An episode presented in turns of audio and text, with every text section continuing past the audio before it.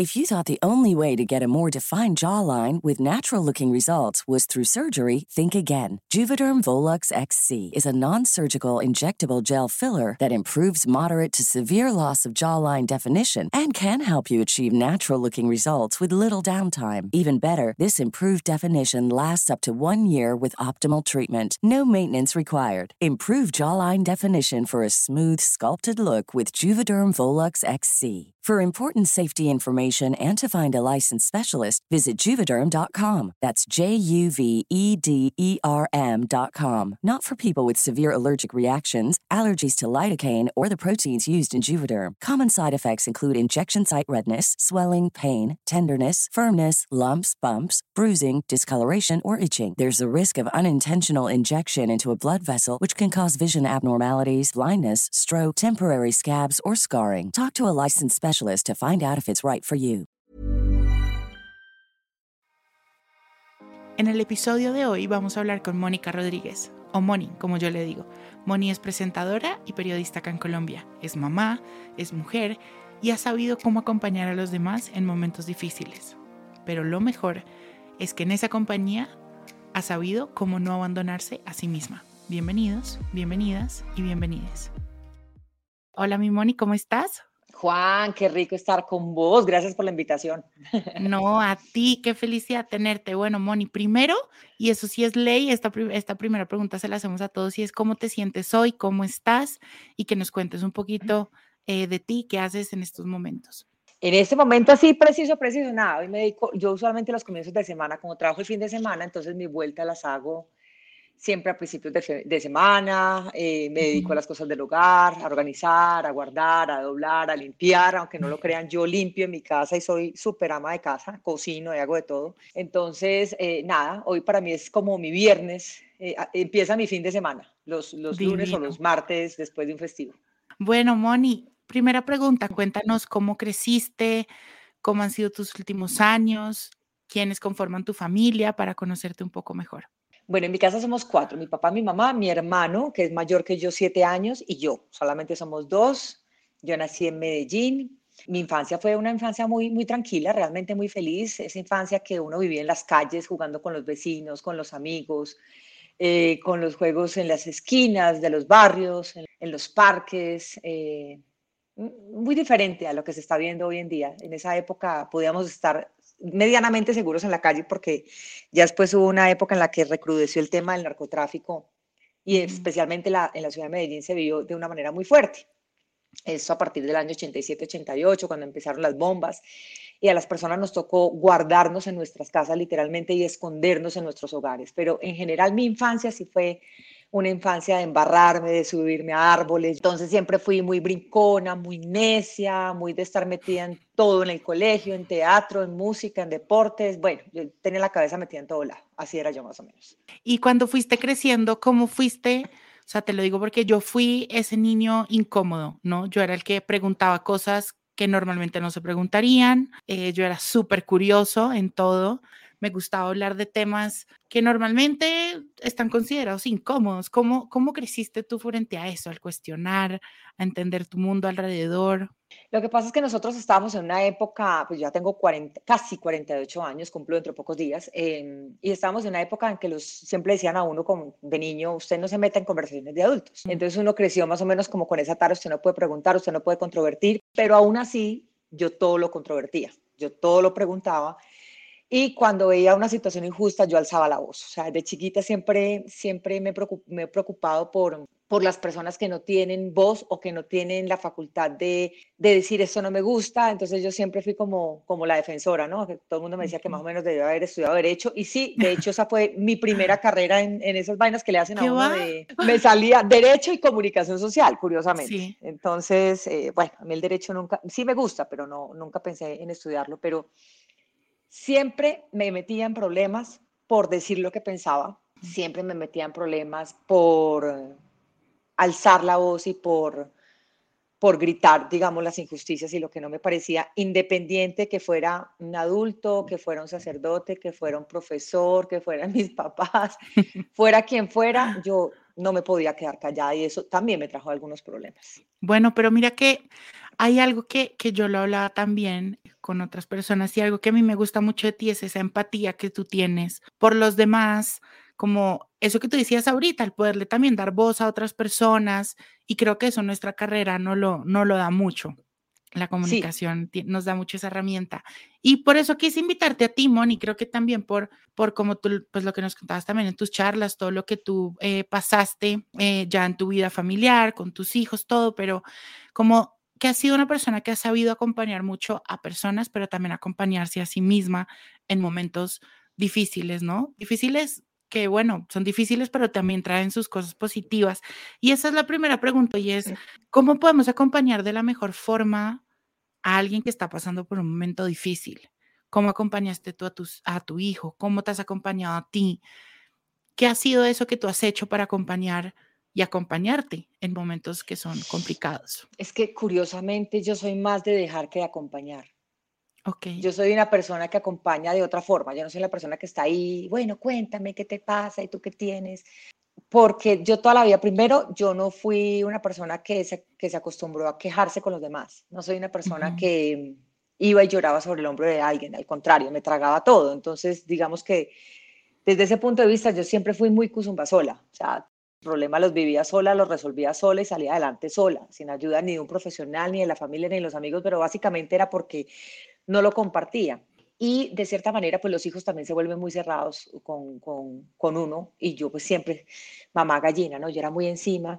Eh, y después me tocó entender que no podía estar tan encima porque ellos básicamente heredaron eso, eso mío, que es el no hablar, de tragarse las cosas, que es horrible porque es, es, mejor dicho, lo peor que uno puede hacer en la vida es quedarse callado y tragarse la tristeza, la rabia, lo que sea, lo peor en la vida es tragárselo. Eh, y a veces cuando uno lo quiere contar no lo cuenta de la mejor manera. Entonces yo lo que creo es que uno a la gente la acompaña diciéndole, mira, aquí estoy, pero guardando distancia y que esa persona cuando sienta que es el momento de compartir esa circunstancia, pues eh, sepa que por lo menos uno está ahí, pero no soy de estar encima, pero ¿qué te pasa y qué tienes y cómo te sientes? No, yo toda la vida he sido muy cuzumba sola conmigo misma y con los demás, curiosamente. Pero eso es muy bonito porque, y me gusta que hagas como ese hincapié en que acompañas de una forma diferente, ¿no? Porque creo que también nos han dado como esta idea de el acompañar siempre es de una forma y es estar encima de la persona o también inclusive con el amor, ¿no? Que la, y por eso a veces nos cuesta leer el amor de otras personas, ¿no? O sea, a mí me, me costaba mucho, por ejemplo, de pronto con, con, gente cercana a mí que yo decía, no, pues esa persona no me quiere porque no me da un abrazo, porque no me ha dicho te amo, te quiero. Pero cuando tú así lees a la persona, te lo ha expresado de diferentes formas, así ¿no? Y ya, y de por sí ese espacio que tú le puedes dar o que has dado a las personas que has acompañado, es también acompañar, el decir, estoy acá, cuando necesites, levanta la mano, que estoy, cuando tú digas, ah, yo estoy para decir ve y sé. Entonces, eso está divino. Moni, y otra pregunta, y quiero que hablemos de eso, y es, tú como mamá, digamos que en el podcast en Así Me Siento hemos hablado mucho del rol de los hijos, de las heridas de la infancia y de las familias, y bueno, etcétera, un montón de temas, pero no hemos hablado del el rol de los papás cuando un hijo, una hija, está pasando por un momento crítico, un momento difícil. ¿Cuál crees que es el rol? ¿Cómo lo, lo viviste tú? Ya nos contaste que eras mamá gallina, pero ¿cómo fue ese rol y también cómo ha mutado? Porque siento que el rol de los papás, al igual que el rol de los hijos, cambia conforme los años, ¿no? Uno va acomodando esas relaciones. Entonces, ¿cuál ha sido, cómo fue el rol tuyo eh, para acompañar a tus hijos en la crianza de tus hijos? ¿Cómo fue todo esto? De pronto, de pronto no fue el mejor rol, ¿no? Porque justamente por ser de temperamento fuerte, de ser impositiva, de ser cuzumba sola, de pronto hice cosas que no tenía que haber hecho, por ejemplo, ¿no? O haber sido excesivamente restrictiva con algunas cosas o excesivamente permisiva con otras. Encontrar ese punto para uno como papá es muy complicado, muy complicado. Yo intenté, lo único que puedo decir es que yo intenté hacer lo mejor que podía, entre otras cosas porque yo soy madre cabeza de familia, entonces en mi casa me tocaba hacer la mala siempre, no puede hacer la buena y que el otro fuera el malo o viceversa y turnarse, ¿no? Y jugar al policía bueno y el policía malo. Yo siempre era el policía malo en mi casa. Y era el policía malo porque pues me tocaba cumplir ese doble rol. Entonces me tocaba trabajar, me tocaba eh, velar por ellos, me tocaba económicamente toda la carga porque pues el papá de, ellos jamás, jamás, jamás en la vida me ayudó en absolutamente nada, ni siquiera moralmente, que me parece que es la parte más importante porque yo, mm. uno dice, bueno, la parte económica se consigue, pero la parte moral no la repara absolutamente nada en la vida, ni nadie, ni todo el dinero del mundo. Hay mujeres que se preocupan más porque el mal les pase la plata a que los vean y creo que debería ser al contrario, debería no preocuparse más que si no tienen plata, pues bueno, pucha, algo se hace, pero por lo menos que moralmente estén ahí. Y a mí me tocaba, digamos, cumplir ese doble rol y era muy desgastante, siempre y sigue siendo aún hoy que ya están más grandes, que ya están más libres, que son un poco más independientes, sigue siendo desgastante porque todo ese peso de la responsabilidad de la crianza, de los problemas, no se tú no lo puedes compartir con nadie, tú lo asumes completamente sola. No hay que dividir ni las angustias, ni las tristezas, ni las preocupaciones, ni las equivocaciones, todo lo tienes que asumir completamente solo, entonces digamos que ha sido y sí fue muy difícil. Pero bueno, creo que has hecho una gran labor, Mónica Rodríguez, porque sí es duro, o sea, realmente es duro. Y, no creas, el, el hecho de no, y lo que decían, por ejemplo, solo veamos lo más sencillo, hay ciertas conversaciones que a nosotros, ya ahorita no tanto, gracias al cielo, que ya se ha abierto mucho más eso, mm. pero dime tú, o sea, por ejemplo, no sé, tú no te sentabas a hablar con tu papá de tu primera menstruación o de si está pasando esto o lo otro con tu cuerpo, y mucho menos con los hombres, o sea, eso también nos han crecido y ya se ha roto mucha barrera de eso y ya es una conversación que se ha normalizado mucho, pero también es difícil, ¿no? Sí, es difícil. Y eso que yo fui criada, pues herméticamente, en mi casa jamás, jamás en la vida se habló de sexo, jamás. Y más o menos cuando me llegó el periodo fue como, ¡Ah! ¿qué pasó aquí? Mamá. Entonces ya mi mamá ahí me dijo, póngase esto, y, pero como que la explicación ahí como por encima, ¿no? Porque era todo como un tabú, pero pues no es culpa de ellos, ellos también fueron criados así, sí. mmm, muy chapados a la antigua. A mí me tocó asumir esas conversaciones con mis hijos de sexualidad. Entonces ellos me preguntaban por masturbación, yo les contestaba, si había que prevenir, yo les compraba los condones en principio, ya después ellos sabían que los tenían que comprar. Pero claro, le toca a uno asumir toda, digamos, todas esas responsabilidades. Pero mira que ahí también creo que construiste mucho también, parte también de tu crianza y la acomodaste a tu realidad y, y, por ejemplo, tan sencillo en esas conversaciones o en esas respuestas también estabas acompañando a tus hijos de alguna forma en, su transitar también, que eso también está muy bien. Moni, ¿y cómo podemos, en general, cómo crees que uno puede acompañar a alguien, uno cómo puede eh, estar presente en, estos momentos difíciles de alguien sin abandonarse a uno? Mira que eso es, un, eso es una cosa muy, muy, muy grave, por decirlo de alguna manera. Y yo lo entendí después de muchas vicisitudes y muchos contratiempos y obviamente con los años, porque hay cosas que uno empieza a asimilar más con los años, la madurez. Yo era, yo era igual y sigo siendo un poquito igual, pero ya como con, digamos, desde los 44, 43 años dije, no más, estoy cansada de tener que pensar toda la vida en los demás. Entonces yo crecí fui mamá a los 22 años, entonces mi vida ahí cambió y se rompió en dos. Entonces yo ya tenía que pensar en que tenía que pensar en mis hijos. Después tuve una pareja y tenía que pensar en mi pareja. No el papá de mis hijos, ¿no? Porque eso fue un desastre. Ese, eso fue, para mí, esos cuatro años de mi vida no las quiero ni siquiera recordar. Pero, pero digamos que las posteriores parejas. Entonces yo vivía por la pareja, vivía por los hijos. Eh, si en mi casa había un problema, entonces yo me, yo me chupaba todo, todo, toda esa energía de todo el mundo y yo vivía por los demás y cuando cumplí 42, 43 años, yo dije, bueno, ¿y dónde está Mónica Rodríguez? ¿Y yo qué? Y ahí entendí que mi prioridad no eran los demás, mi prioridad soy yo. Y, y, uno no entiende eso porque uno cuando es mamá, sobre todo, uno dice, no, todo por mis hijos, todo por mi familia. Hijo de pucha, y queda uno como mujer borrado, porque uno es la amiga, la hija, la hermana, la mamá, eh, ¿no? La trabajadora, pero en ese caso era Mónica Rodríguez la que necesitaba atención. ¿Eh? y la que, la que no pedía ayuda por estar pendiente de los demás porque tenía que mostrarse todo el tiempo no fuerte y firme como un roble y no tenía derecho a llorar, ni a flaquear, ni a descansar, ni absolutamente nada. Entonces yo dije que no. Yo creo que la gente debe entender que si uno no está bien, los demás no están bien. Hay que partir de esa base. Ni siquiera es egoísmo, Moni. O sea, yo lo veo ahorita, ahorita después de mucho tiempo y de mucha terapia, no lo veo como egoísmo lo veo como autocuidado, lo veo como amor propio, porque sí, uno empieza a vivir por los demás y lo que dices ahorita de ser madre, cuando tú eres mamá o eres papá y no lo han enseñado y creo que debe tener un montón de también de, de ideas detrás de la religión, de todo, de que tú tienes que entregarle tu vida a ese nuevo hijo, ¿no? O a esa nueva hija. Sí es importante. Pero eso es clave, lo que tú estás diciendo es, es verdad, es que las mujeres, yo siento que las mujeres especialmente tenemos una exigencia en la sociedad que tenemos que cumplir todo y que todo además lo tenemos que hacer bien.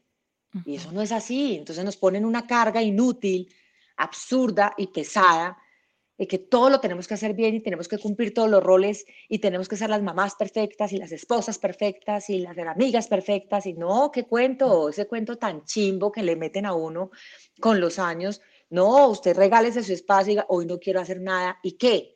¿Se va a caer el mundo? No, no se va a caer el mundo. Acá hay cuatro personas en esta casa, o cinco, o siete, o las que haya en un hogar.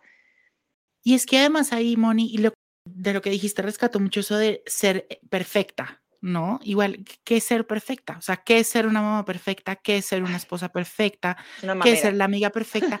Nada. Y me trae ahorita, no me acuerdo, leí una frase, no me acuerdo en qué libro, pero decía que el mundo puede esperar, pero la relación contigo mismo no. O sea, que en verdad el mundo, porque tú un día te lo tomes para descansar realmente o para hacer lo que tú quieres o para mirarte con el mismo amor y la misma empatía que miras a los demás, pero mirarte a ti mismo, pues es, no le va a pasar nada al mundo, no se va a caer, no se va a destruir, el mundo puede esperar, se le puede poner pausa allá afuera, pero a ti mismo no. Y eso me encanta, Moni. Y cuéntanos para ir cerrando un poco, ¿cómo tomaste tú esa decisión? O sea, ¿qué te ha servido a ti también para empezar a, cuidar esa relación contigo, de no abandonarte, de igual seguir siendo la mujer empática que respeta los espacios de los demás, que los acompaña. ¿Cómo has hecho? O sea, ¿cuáles han sido esas herramientas que te han servido a ti? ¿Sabe qué creo yo que es lo principal? Dejar la culpa. Nosotros vivimos mucho con culpa. Entonces, la culpa es la que entierra absolutamente todo, todo lo bueno que tú haces o lo que intentaste hacer a pesar de tus equivocaciones. Entonces tú te equivocas y yo por qué hice eso, yo por qué dije eso, yo hubiera hecho. Y esa culpa es la que lo entierra a uno y no lo deja a uno pensar en uno mismo.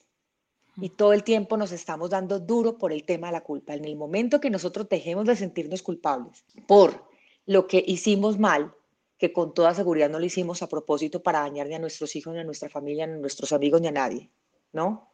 Y en el momento que tú sepas que hay situaciones en la vida y contextos que con, la, con el tiempo cambian.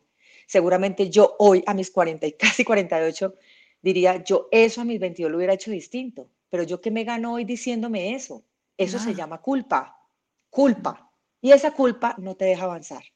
Entonces hay que vencer la culpa. Yo creo que lo primero que hay que derrotar es eso, para poder seguir avanzando. Importantísimo. Y creo que también, y creo que lo has hecho muy bien, Moni, es así como uno puede acompañar a los demás, acompañarse a uno mismo. O sea, ese espacio que, uno, que tú le puedes dar a tus hijos o a las personas que están alrededor tuyo y que han pasado diferentes situaciones, ese espacio, esa comprensión, dártela a ti misma. Y creo que lo has hecho muy bien, porque creo que hoy en día sabes qué quieres, sabes cuándo necesitas descansar, te das tus espacios, cuidas mucho más tu entorno. O sea, creo que eso es súper importante, como tenerse a uno la misma empatía, el mismo respeto, tratarse igual que como uno trataría a su mamá, a su mejor amiga, a su entorno, tratarse a uno mismo. Porque a veces uno es muy fuerte con uno mismo. Es muy fuerte y lo otro que hay que entender eh, adicionalmente es que esos espacios de soledad son tan necesarios para el crecimiento que te ayudan a escoger mejor las personas con las que estás. En el momento en que tú te des esos espacios y puedas estar contigo mismo, ¿no? Y aprender a estar en esa soledad, te va a permitir reevaluar realmente a quienes quieres a tu lado. Obviamente los, los hijos, pues eso no es opción, ¿no? Pero por ejemplo un esposo sí, una pareja sí, unos amigos sí. Hay gente que como no está acostumbrada a estar sola, porque siempre está buscando de quién depender, escogen más las personas que lo rodean. Esos chupasangres energéticos, esas personas que no te aportan nada a tu vida, que no te hacen crecer como ser humano en el momento en que uno empieza también a encontrar esos espacios uno solo para conocerse a sí mismo, ahí eso es tan valioso que le va a ayudarnos en la vida, así sea estar con cinco personas nomás, pero que esas cinco personas aporten a tu vida. Muy importante. Bueno, no, Moni, creo que nos vamos de este episodio con algo muy importante que dijiste, quiero recalcarlo nuevamente, y es que la mejor forma en la que uno puede acompañar a los demás y aportar en el bienestar de los demás es estar bien uno, ¿no? Que uno tiene que estar bien, uno tiene que también que cuidarse para poder cuidar del otro, uno tiene que amarse para amar a otros, o sea, lo que no hay adentro y lo que no habita en nosotros mismos es muy difícil darlo al exterior. Sí, yo creo que eso es clave. Yo creo que es importantísimo cuidarnos y si usted no está bien consigo mismo, difícilmente va a estar bien con su entorno. Difícilmente. Así lo disimula de mil maneras. Sí, así nos pongamos mil máscaras. Y creo que también un punto importante, el tema de, de saber leer y de que todos tenemos formas distintas de acompañar, que todos tenemos formas distintas de amar y poder saber que no hay una regla de cómo acompañar ni a los hijos, ni cómo acompañar al mejor amigo, ni a la pareja, ni a ningún familiar de, de una forma de una forma mejor que el amor. Creo que eso es, el amor en sus distintas formas es la mejor forma de acompañar a alguien. No, y además porque es que las palabras se las lleva el viento, Juan. O sea, uno tiene que ser coherente con sus actos, no con sus palabras. Las palabras se quedan en eso, en letra. Eh, ¿Cuántas personas dicen, oye, te amo, te quiero, y no lo demuestran? Y mucha gente siempre está esperando que te digan, te quiero, te amo. Para mí, Mónica Rodríguez, eso no es lo más importante. Para mí es más importante un abrazo, para mí es más importante que alguien me escriba, amigo, cuando necesites algo, aquí estoy. No que esté todo el tiempo llamándome y, y sabiendo que además mucha gente lo hace por compromiso. Las cosas se tienen que demostrar y no siempre las palabras es la demostración de que alguien o que tú le importas a alguien. No, no se queden solamente en las palabras, miren más allá de las palabras, fíjense en los actos, en la coherencia de esos actos. Bueno, no, Moni, cuéntanos un poquito en dónde podemos encontrarte, qué proyectos tienes ahorita, cuéntanos un poquito, sé, cuéntanos también del tema de los emprendimientos, que sé que es algo súper importante para ti, y vamos cerrando con el episodio. Nada, yo feliz, apoyando a los emprendedores, entrevistándolos, dándolos a conocer de manera gratuita. Eh, sabemos que pues, estamos pasando tiempos muy difíciles y finalmente uno tiene que cumplir una labor social en la vida y servir. Para mí servir es realmente lo que a mí me llena y ayudar a emprendedores eh, sin que les cueste un peso para que los conozcan, para mí eso, mejor dicho, no tiene valor. Eso para mí es... Y siempre, siempre he estado, desde chiquita siempre he buscado cómo ayudar, en qué ayudar. Y yo creo que todos podríamos poner, no, no, todo en la vida es plata, yo siempre les he dicho, no todo en la vida es dinero. El tiempo, la palabra, escuchar a alguien, que tú repliques una foto de alguien que se perdió, de un animal, de una fundación que así tú no tengas plata para dar un mercado, si tú ayudas a replicar, tú estás aportando ahí un granito de arena y me parece que eso es muy importante y ese es el mensaje que debemos dar. Tratar de servir y mirar, abrir los ojos a ver a quién le podemos dar esa ayuda. Y nada, pues proyectos ninguno, yo sigo feliz en Noticias 1, más dichosa no puedo estar porque ahí nadie calla mi voz, entonces ahí estoy feliz como en mi salsa. ¿Y dónde me siguen? Nada, en Twitter, que es donde yo peleo y hago todas mis, mis pataletas, si alguien lo quiere decir pataletas, pero pues, ajá, ahí es donde levanto más la voz. Y en Instagram, que es, digamos, la cara más amable, donde me preocupo también por apoyar emprendimientos y, y, mostrar lo que soy, guste o no, pero eso es lo que soy. Divino, bueno, no toda la información de Moni, en donde la pueden seguir, también eh, donde le pueden escribir para el tema de los emprendimientos, lo encuentran en el newsletter semanal, juanjosetejada.com, diagonal newsletter, ahí se pueden suscribir. Y bueno, Moni, gracias, te mando un abrazo enorme, muchísimas gracias por tu espacio. Juancho, gracias a ti, un abrazote gigante, que Dios te bendiga.